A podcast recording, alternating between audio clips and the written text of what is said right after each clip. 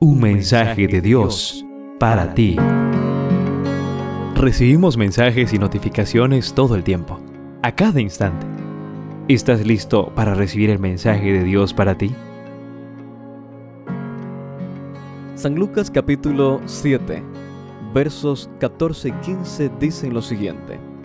Acercándose, tocó el féretro y dijo, Joven, a ti te digo, levántate.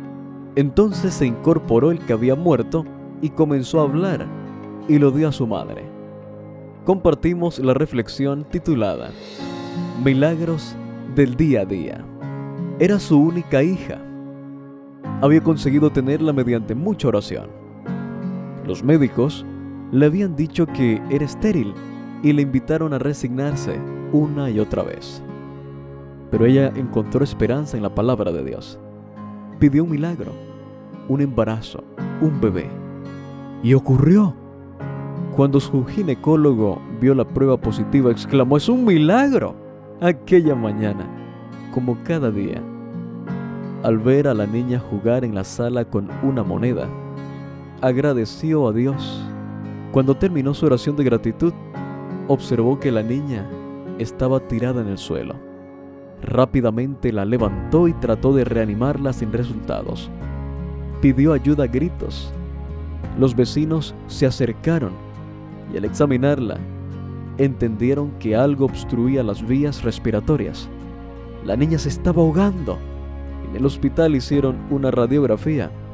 La niña se estaba ahogando con una moneda atascada en el esófago. Estaba ubicada de manera horizontal impidiendo el paso del aire. Así que la bebecita fue remitida a un hospital con mejores equipos, la subieron a la ambulancia y partieron a gran velocidad.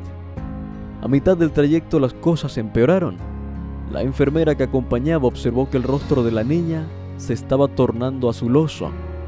Entendió que la niña estaba muriendo y se lo comunicó a su madre. Aquella mujer se arrodilló al lado de la camilla y llorando oró en voz alta, Señor Jesús, tú me regalaste esta niña, ella es un milagro tuyo, no la dejes morir, por favor. En ese preciso instante, las ruedas de la ambulancia que marchaba a gran velocidad pasaron por un gran bache en la carretera. El golpe, al caer, fue seco y fuerte la enfermera y la dama se fueron al piso del vehículo. La niña tomó una ruidosa bocanada de aire y gritó ¡Mamá!